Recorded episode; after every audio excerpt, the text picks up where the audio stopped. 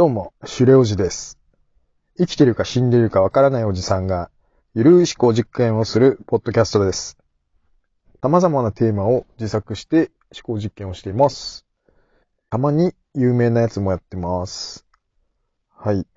私がね、このポッドキャストを始めたきっかけなんですけども、なんか自分の考えてること、思考をですね、ちょっとメモ代わりに、えー音声を録音してた時があって、で、なんかあの、録音したやつを後で自分で聞き返したりしてると、なんかその、考えがまとまってくるみたいなことがあったんですね。で、なんか結構まあ取りだめしたって録音がですね、なんかそのまんま録音は録音で聞き返すことがあんまりなくなってくるじゃないですか。そのどんどんどんどん増えてしまうし。それだと無駄になるというか、もうね、撮ったやつを消してってやっていく作業になってしまうなって思ったんで、せっかくだったら、この際だから編集してアップロードしてしまってはいかがかなっていうふうに思ってやり始めました。うん。だから、もともとはその、録音して自分自身のためのメモみたいな感じで撮ってた流れで、なんでしょう。な、なんでもいい、よかったんですけどね。なんかメモって言ってもね、なんかその、まあその都度その都度なんか考えてたことを、なんでこんな風に考えてんだろうみたいなことをまとめるためにやってたものなので、ちょうどよかったんで思考実験っていう形、形式をとって、まあ、ああでもない、こうでもないって、普段ちょっと気になることを取りだめてます。うん。なんだろうな。撮って編集してアップロードするっていうことで、他者の耳も意識したような形で喋ってみたりするようになってます。ここ最近は。はい。ですね。今までは、バーってたくさん、何種類かその思考実験のネタを用意しておいて、作りだめしておいたそのネタを見ながら、どういう思考をするかっていうのを、なんでしょう。自分自身も気づかないというかわからない状態で、なんかもう考えたことすら忘れてしまったような状態で、というかもうすぐ忘れちゃうんですけど、私あの作った思考実験のネタを、もう本当一週間もしたらね、大体忘れちゃうんですけど、そんな感じでね、パパパって作ったやつを、あの、初めて見るかのような形で答えるっていうことをやっていたんですけども、なんかここ最近はちょっと、その都度その都度気になることを、まあ、毎週作ってるという感じですね。はい。あの、思考実験のこの録音する前に、急いで作って、それでそれを喋るっていうような感じでやってますね。なんか、大体だから話す内容も頭の中になんとなくこうぼんやり描いてる状態での録音開始みたいなことでやるようにしてみてます。今は。うん。そんな感じですね。はい。うん。ここ最近、秋のいい、こう、気温になってきたこともあって、なんかイベントがあちこちでやってるようで、それでなんかあの、お祭りみたいなのをやってたんで、ね、遊びに行ってきたんですけどもね、最近よくね、そういうところ行って見かけるのがね、スラックラインっていう、あの、綱渡り木と木の間をね、バンドっていうか紐、紐でね、結わいて、あの、カチカチって、えっと、ちょっと金具でテンションを強めてって、渡る綱をね、まあそうですね、地上50センチぐらいのところですかね、こう張った綱の上をね、渡っていくっていう、その遊びがあって、ゆらゆらする平均台みたいな感じでね、なんか、よく置いてあるんですよ。で、その全然進いけないんですけど、やりたくなっちゃうんですよね、ああいうのね。あの、見てるとね、もう、我慢できなくなっちゃって。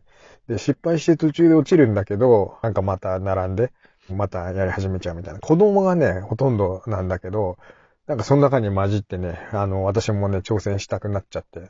子供のためにやってるようなもの、ところもあるけど、まあでも、なんでしょうね。あの、大人がね、その中に入って、マジにやって、諦めちゃう子供とかいる中でね、ずっとね、やり続けるみたいなね。うん。そういうやつがいてもいいかな、みたいなことで、あの、まあ、迷惑のかからないようにやったりしてますね。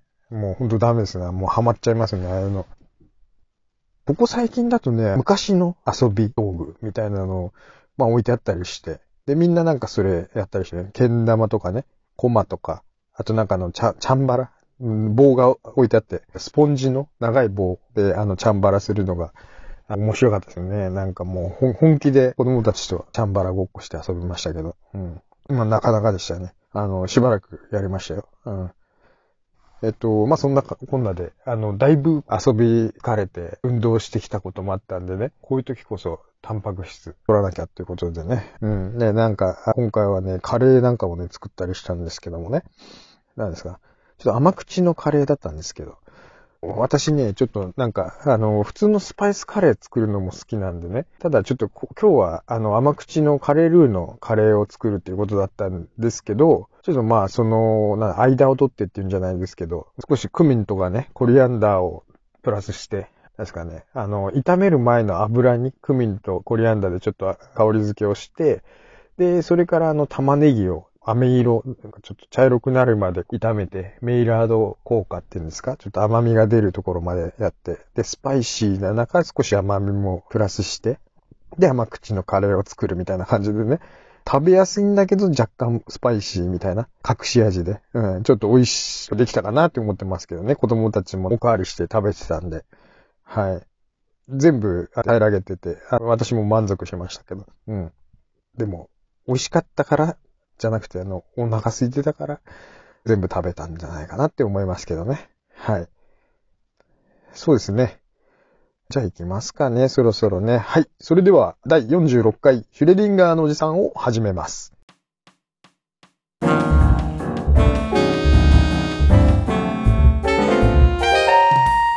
じゃがいもがね、切れちゃってたんですよね。だから、人参と玉ねぎと、あとね、そうそう、さつまいもをもらってたさつまいもがあったんで、これでじゃがいもの代用としてね、作ったんですけども、まあ、またね、ここでも甘みがプラスされたんでね、そんなこともあってスパイス入れてみようかなって思ったんですけどね。はい。ちょい足しして、なんかまあいい感じにできましたね。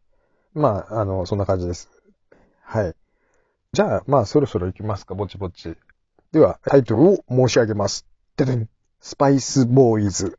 はい、スパイスボーイズですね。はい、なんか聞いたことありますよね。あれですよ。昔のね、あのー、イギリスのアイドルグループでスパイスガールズってありましたけども。うん。まあちょっとそんな感じですね。スパイスボーイズ。ね。まあここまでのカレーの話ね、ここに繋がりましたね。はいはい。まあ行きますよ。はいじゃあ内容を説明します。うん。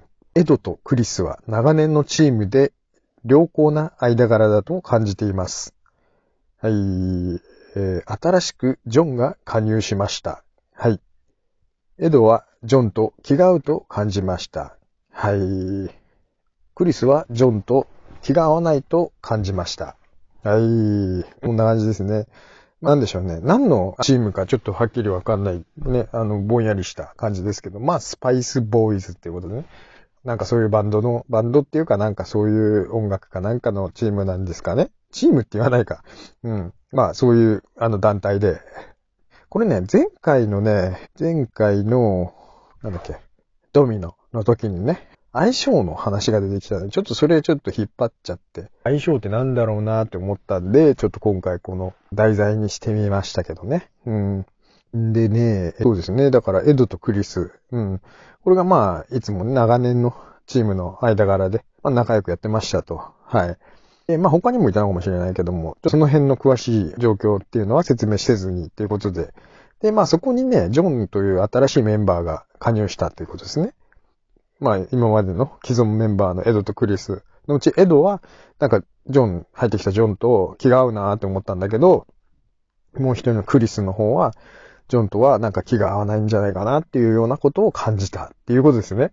まあ三角形というか、まあ、あのーなんですかね。まあこう、こういう状況ってよくあるかなと思うんですけどね。仲良しの二人がいて、で、そこに一人入ってきて、で、その一人とのその関係性が、まあ一人が入ってくることで、ちょっとその今までの調和が崩れてしまうような、そんな予感がしている状態と言ったらいいんですかね。まあそんな感じだと思うんですけども。うん。まあね、ちょっとありますよね。なんかこういうことね。相性って何でしょうね、もうほんと。まあ私もね、まあここまでね、なんか生きてきましたけども、うん、なんかそこまでね、ちょっとこの、なんでしょう、人との関わり、まあありましたよ。そこそこあったんですけども、まあ、世間一般からしたら、だいぶ少ないんじゃないかなと思ってるんですよね。うん。お仕事で営業なんかされてる方なんかはね、もう人と会うっていうことがね、まあ多いじゃないですか。で、まあ接客とかね、されてる方ね、もう本当人とね、毎日何人も接するようなお仕事をされてる方なんかは、もう何人とも、何でしょう、コミュニケーションをとって、あの、やってらっしゃると思うんでね。まあそういう方々に比べたら、私内勤っていうか、あの、社内にいて限られたスタッフとしかね、あの、顔合わすことがいつもないもんで、そうですね、自転車で通勤したりね、車で通勤したりしてるんですけども、そうするともうドア2ドアで、もうほとんどね、人と会う機会なんかほとんどないんですよ。うん。まあそんな感じなんですよ。ですので、人慣れしてないというか、まあそんなこともあったんで、そうするとね、もう自分自身のサンプル数がね、圧倒的に少ないっていうこともあってね、相性って何だろうみたいなね。うん、いつもだから考えちゃったりするんですけどもね。で、もう元々ね、私そんなにだから人付き合い上手な方じゃなかったんで、で、そうするとやっぱり、あの、絵を描くっていうことが、まあ、あの、特に好きだったもんで、まあそっちの方で社会貢献できればいいな、みたいな感じでね、まあ仕事もそういうこと、そういうものを選んだりして、今やってるんですけども、最近なんかちょっとコミュニケーション大事さが分かってきたもんで、私もね、奥ばせながら、コミュニケーションのことも少し考えて行動したいなと思ってるんですよね。相性とかね、あるなと思ったんでね、あの、少し考えてみたいなと思ってます。はい。うん。そうそう、ドミノの中でもちらっと出した話。ね、相性っていうことで。うん。ほんとね、関心事なんですよね、私の中ではね。せっかくまあ、まあここまで生きてきたけども、やっぱりコミュニケーション上手な人とかね、楽しくお話しさせてもらったりしてるんですけどもね。で、でそういう方たちのその、あの様子とか見ててもね、やっぱいいなと。正直は、私はまあそんな上手にできないんですが、あの、羨ましいなっていうか、あの、いいなって思うんで、まあ、うまくはないかもしれないけど、実際、まあできないかもしれないけど、やってみたいなって思って、そういう場をね、探したりもしてるんですけども。まあなかなかちょっとそんなにうまくいかないと思うんですけども。でもまあ相性の合う方とね、もし自分、まああの、どどういう方と相性が合うのかな、みたいなことで。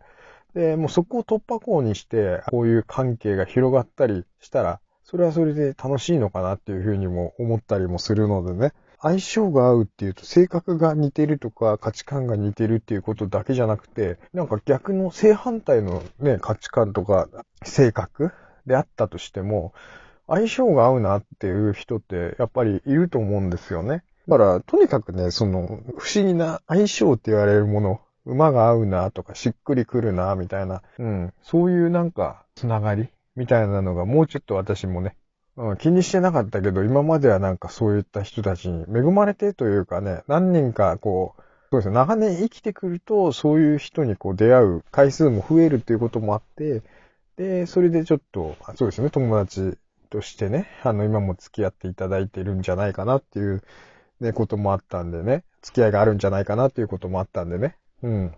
それをちょっと目指して、今までの友達も大事にして、で、これからもなんかそういったつながりが増えるなら、それはそれでいいのかなと。自分のこれからあと何年生きるかわかんないですけども、その間にね、新たに何かそういった関係が増えるのも、それはそれでやぶさかではないというか、いい、いいんじゃないかなと思ったんで。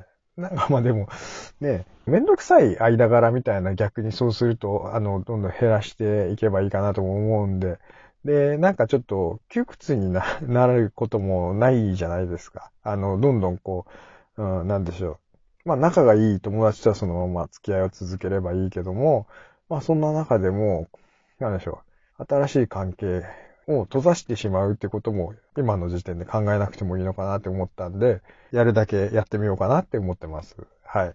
ということですね。なんだ？えっと、ちょっと思考実験ということで言ったらね、うん、なんでしょう、なんでしょう。えっと、そうですね。エドとジョンとクリスですね。うん。エドとね、クリスはね、今までうまいこと、長年の通貨の中みたいな感じでね、あの、やってたところにジョンがバンって入ってきてね。それで、そうですね、バランス崩れちゃいそうですよね、これね。まあ、実際あると思いますよ、そういうことね。うん。まあ、新しく入ってきたメンバーなんでね、エドはね、あの、ジョンの面倒を見るというか、うん、そうですね。割とそのジョンにかける時間も増えるでしょうから、そうするとまあクリスはね、あの、逆にこう離れてしまうっていうこともあるかもしれない。まあ都合そうなりますよね。うん。でもなんかね、ここでね、やっぱり大事なのは、やっぱジョ、あジョンじゃなくて、あの、エドの動きになりますよね。うん。だって、うん。まあ、お互いね、その、どちらともうまくいけそうな感じがしてる、ね、予感がしているのはエドなんでね。だとしたら、それをつなぐ役割としてハブにならないといけないんで、だから、ジョンはね、あの、クリスのことどう思ってるかわかんないけど、クリスの方はなんとなくちょっと、あの、うまく、やれそうにないな、みたいな。なんか相性という面で言ったら、なんかちょっと合わないなっていうのを、なんとなくこう予感で感じてるっていうことになりますので、ねえ、うん。そんなね、まあ、パッと見のこれ第一印象で加入してきましたっていう、新たに加入してきましたっていうこの段階で言ったら、まだこれ初期段階なんでね、あの、これから先どうなるかなってね、やっぱり時間かけてね、あの、しっくりくるっていう場合もあるでしょうから、うん。まあだから、インスピレーション、第一印象のところが、なんかうまくいってないっていう状態なんですかね。で、どうですかね？でもなんかこう、第一印象って結構割とこう、ファーストインプレッションっていうんですか？なんか、あのー、結構まあ重要だったりしますよね。なんか、もう大体その友達、そうね、今、長年のこう友達になる人って、結構初期の段階で、なんか、しっくりくるのわかるじゃないですか。うん、あ、仲良くなりたいな、みたいなね。あの感じがなんか、もう予感としてピンとこう、感じるものがあったりするんで。だからね、もうほんとね、それ、それなんですよ。だから、そうだなうん。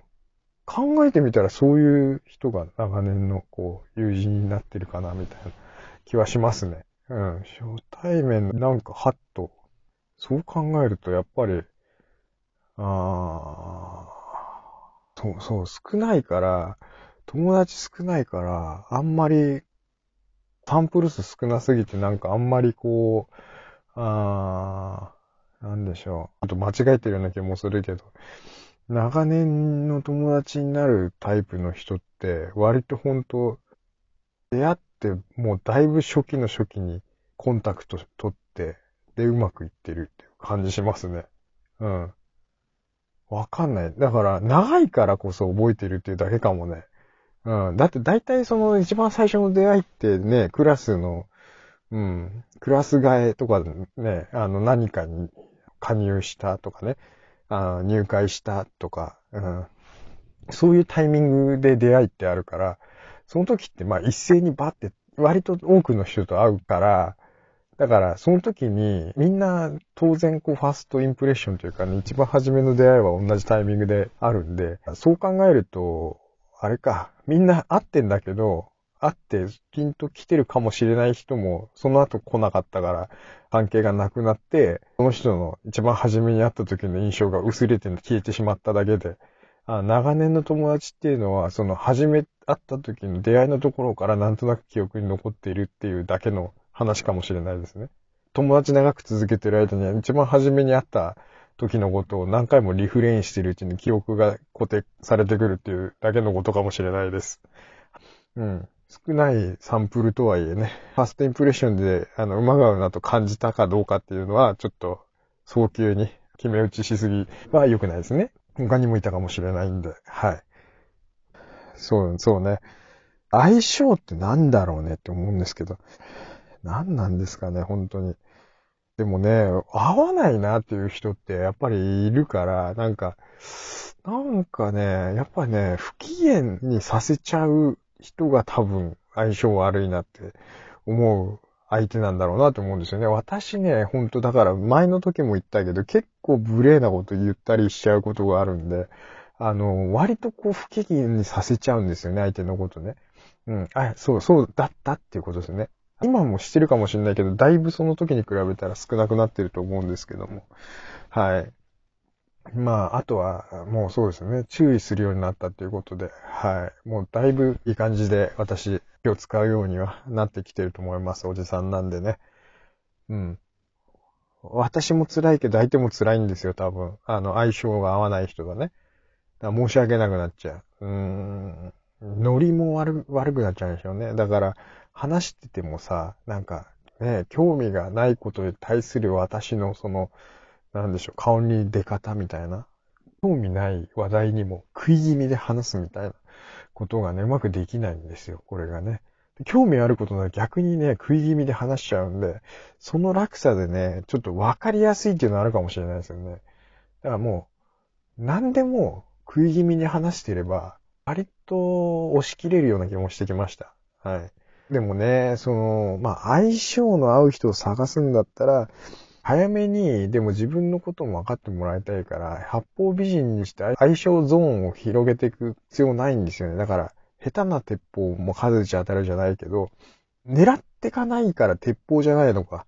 だ私は私の弾を投げ続けるっていうことですよね。その中で受け取ってくれて、で、向こうの投げた弾もどんずば自分のミットにこう収まるような感じの、そんなね、なかなかこの打率の悪いというか、でもたくさん球投げ続けるみたいなこと、あ表現としてはね、比喩としてはね、ちょっとわかりづらくなっちゃいそうなんで、あの、なんか余計な例えしなくていいかなって思ったんですけども、まあ、うん、たくさんの人に会って、その中で会う人を相性の合いそうな人探していくみたいなことをしていくのって、今からそれをしていくのは、時間無駄にしてる感じもするから、なんでしょうね。だから無駄にならない暇な時間を使って、そのタイミングを増やしたいみたいなことはなんとなく思いますけど、あえてそのために時間を割いていくっていうのは、あんまり考えなくてもいいかもしれないですね。なんかちょっと急に思いました、それ。うん。そうですね。今も付き合いのある友達と大事にするっていうことですね。はい。ここがこんなに人口の多いこの星の中でね、出会ったね、友達ですから、ほんと、本当に大事にしなきゃダメですね。うん。何なんですか相性の話がそんなことになってしまいましたけども。でもさ、相性が合うなって確定したりしないですよね。相性がいいかなって思う人が何人かいるっていうだけで。で、いいと思ってたんだけど良くなかったかな良くないと思ったけどやっぱりいいのかなみたいなことがね、ずっと続いていくと思うんですよ。うん。なんか、永遠とかじゃないと思うんですよね。もう、とにかく、あの、時間による揺らぎっていうかね、あの、時期によるその友達関係の揺らぎみたいなものももちろんあって、で、それがあったからといって、もう過去その一回その、あ、いいな、合うな、みたいに思った人って、多分向こうもそう思ってるはずなんで、こっちも向こうも状況変わった後にもう一回会ってみてもね、なかなかそれはそれでおつなもんですよ。で、あの、互いの経年変化を確かめ合う仲みたいなね、そういうことでもいいし、もちろんね、あの、本当に毎日 LINE しちゃうぐらい仲良しの人もいるかもしれないですけども、私はちょっとそこまでの仲はいないんですけどね。うん。まあ、そんなことで言ったらもうあれですよ。だから神さんが毎日ね、顔を合わせてね、会話してね、そういう仲じゃないですか。だからまあ、それはそれでパートナー、人生のパートナーとして選んだ人がもう身近にいるんでね、あの、それはいいんですけども、あの、まあ、友達、ね、ここはそんなにこう頻繁に会えるような状態ではないかもしれないし、連絡を取ることもあんまりなくなっちゃったかもしれないけども、まあちょっとそういうね、場を作るのはね、できると思うんですよね。でも年に何回か会うからとかね、なんだったらもう何年かに一回会うっていうだけでもね、それはそれ、うん。まあでも存在として、あの、いつもどこかに、片隅に、心の片隅にあの、その人がいる。で、その人だったらどうやって言うかなとかっていうことを考えるとかね。あの、友達だけじゃない。あの、あれですよ。親とかね。あの、家族。まあ、そう、そうですね。そのあたりだってね、あの、とにかくこの相性の問題というか、うん、絆がね、感じられている間からですね。どういうふうに距離感を保っていくかみたいなことをね、ここ最近特に考えていることなんですけども。うん。これもまたね、諸行無常なんですね。まあ、それが面白いところで。私もね、だから、毎日毎日ベタベタするだけじゃなくってね、それが、それだけではないんですよ。本当にちょうどいいところですよね。その人それぞれ、はい。あの、向こうもこっちもね、毎日顔合わせたら疲れちゃうってこともあるかもしれないんで。はい。だから、その辺ね、あの、うまいこと、いいタイミングで。そうね、もうちょっと頻繁に会える空間みたいのは、あってもいいかなと思うんで、別にそんな、向こうも会いたくなければ会わなくていいしね、こっちもね、あの、暇な時だけ会えればいいし、みたいなの、今の生活がありますから、はい。で、生活、ライフスタイルも人それぞれなんでね、一方通行なところでね、自分の空いてる時間をね、無理やり共有させることもないと思うんで、その辺のところ、うまいことできるね、人間関係の場所みたいなの。私はね、でも、そうですね、今までの友達は友達で大事にして、その、それ以外のその新しいその関係をね、作る場所みたいなのを今、どうやって作ればいいかなってね、あの、いろいろ考えてるところなんですけども、前にもちらっと話したかもしれないけども、ネットでね、あの、 Discord ってあるじゃないですか。ディスコって言うんですか？はい。 Discord でね、サーバーをね、私立ち上げたんですけどもね、あの、これをね、どうやって宣伝すればいいのかっていうのがちょっとよくわからないでね、メンバーが私一人だけのね、サーバーが今ね、あの、コミュニティサーバーっていうんですかね、うん、オープンにしたそのサーバーを作ってみたんですけども、まあこれをね、どうやってね、あの、広めるかっていうのを今試案中ですね。うん。で、名前がね、あの、シュレオジで出してないんですよ。だからね、ちょっとなんか見バレしても嫌だからね、私ここでも宣伝しないでおこうかなって思ってるんですけども。うん。まあ、それはちょっとさておき、置いときましょうかね。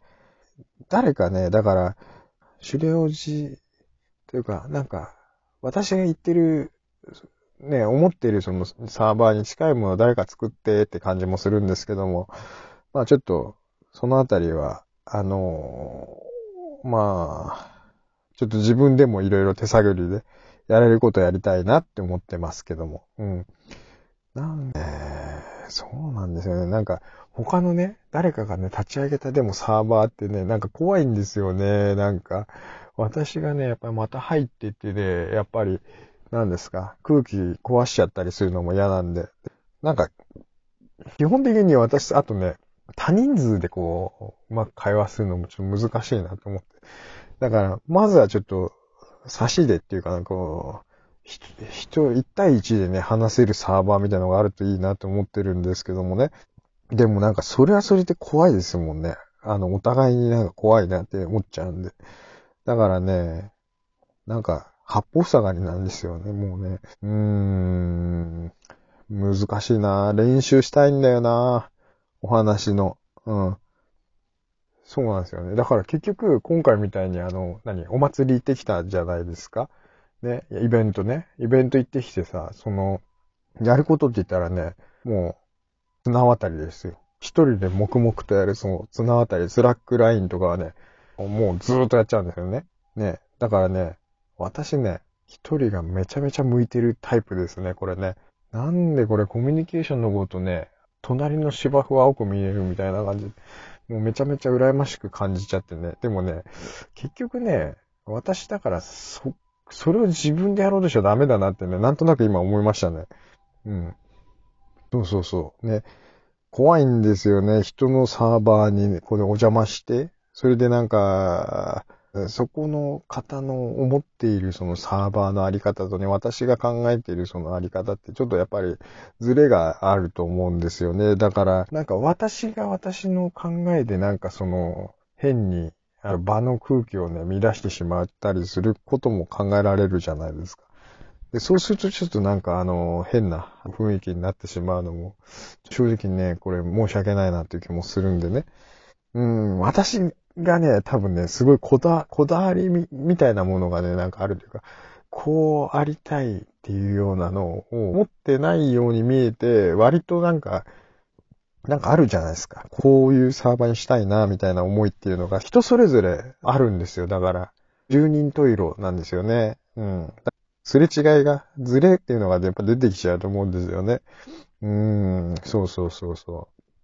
だったら、もうほんとね、買い物とかね、行った時にね、あのその、店員の方とね、お話をするとか、挨拶程度でいいんですけども、なんかそういうことですよね。お礼をしたりとかね。まあそ、うん、でも会話じゃないですよね、それ。うん。神さんすごいうまいんですよ、その辺の。店員さんと仲良くなって話しちゃったりとか。うん。ダメなんですよね。私、顔がね、ちょっと、あのー、何ですかね。若干怖い、怖いっていうかなんかこう、真顔みたいな、真顔みたいな感じなんですよね。だから、うーん、だからね、ちょっと身構えちゃうっていうか、相手の人も身構えちゃうみたいな。だからね、いいんですよね。柔和な顔になりたいなと思ってるんですけど、なかなか、なんかそういうね、あもうしょうがないですね、こればっかりは。で、そうすると、だから、そのディスコードなんて顔見えないからいいかなと思ってるんですけども、あやっぱそっちのラインで行きたいなと思ってますけども、そう。もうね、イベントとか行くとね、今回のね、お祭りなんかのイベントね、そういうのに行ったりすると、やっぱりなんか一人でできるね、さっき言った綱渡りとか、けん玉とか、そういうのばっかりね、なんかしきりにね、黙々とやるやつはね、すごい好きなんですよ。だから私も、何ですかね、一人でやる、ね、技術を習得する、ね、絵を描くとかもそうだけど、そっちの方ばっかりやってきちゃったから、うん、苦手なんで、もうそこね、あえてこれから能力ね、上げようなんて思ったってね、あの、たかが知れてるんだけど、まあそれも同じように習得するつもりで、あの、どんどんね、あの、やっていこうかなって思いますけど、うん。そうですね。お茶濁しても、だから、本当に、鼻から、その他人と関わらなくて済むね、綱渡りだとかね、けん玉とかね、そういうのにね、あの、お茶を濁すだけじゃなくて、まあちょっとそのコミュニケーションの分野もちゃんとやります。やっていこうかなって思ってますよ、まあね。はい。そんなこんなでね、筋肉痛がすごかったの。もう本当に。遊びすぎてっていうね、そう遊んでても筋肉痛になっちゃったんで。はい。だからね、タンパク質ね、補給することにしてます。肉食って、それであと豆腐とかね、豆もいいんですからね。うん。そう、筋繊維ね、壊して補給。はい。破壊と創造ですね。そっか。今日は？今日はね、スパイスボーイズね。うん、そうそうそうそう。そんな感じですね。な、なんなんでしょうね、今日ね。そんなとこで、なんかちょっとごちゃごちゃごちゃごちゃした感じになっちゃいましたけども、今日はこの辺で。はい。それでは皆様、ごきげんよう。さようなら。